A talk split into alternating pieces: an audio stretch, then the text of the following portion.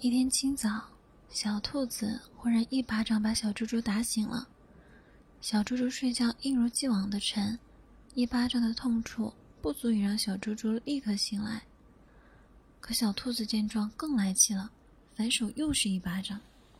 小猪猪这下总算清醒了，它捂着脸爬起来。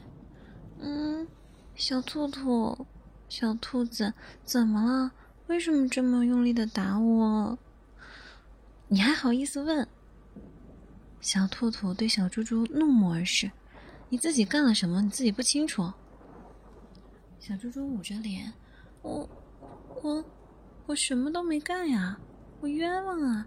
我昨晚睡觉特别乖，没有把脚放在你脸上，没有把身子压在你身上，我什么也没干啊！我说的不是这些，你昨晚上睡着以后干了什么？你记得吗？”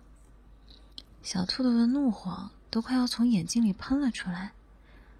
我昨晚上把你哄睡了之后，我也睡觉了呀，我什么都没干嘛。小猪猪都快哭出来了，自己被一巴掌扇醒，却什么情况都摸不懂。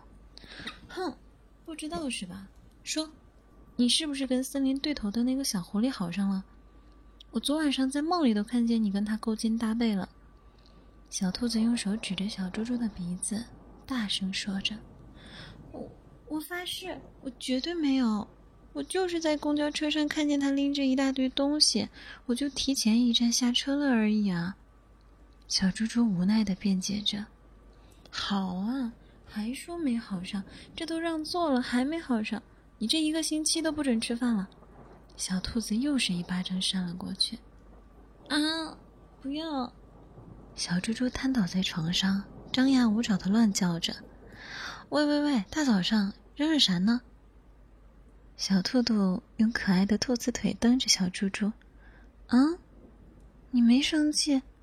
啊，我也没有挨打。”小猪猪十分诧异：“原来刚刚我在做梦，什么生气挨打的？睡觉睡傻了？”小兔兔躺在床上。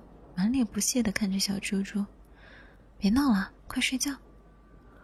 哦，还好是梦，要不然小狐狸……嗯。小兔兔一听这个敏感词，直接坐起来。什么小狐狸？不是的，是我，是我刚做了个梦，梦见你梦见我跟小狐狸好上了。小猪猪偷偷瞥了一眼小兔子，你不会生气吧？不会的，但是现在会了。小兔兔突然跳进了小猪猪怀里，罚你再哄我睡一觉。